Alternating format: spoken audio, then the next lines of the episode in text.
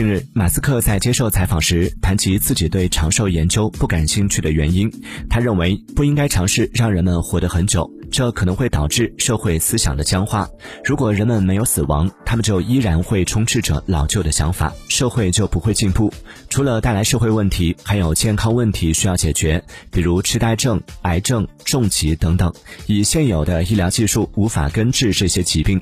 同时，马斯克还担心人口出生率。此外，马斯克还认为，想要大幅的延长寿命，通过均衡膳食、锻炼等方式不可能达到。不过，可以通过基因编辑技术达到。但遗传学家并不同意这样做，因为人类 DNA 基因编程涉及道德问题。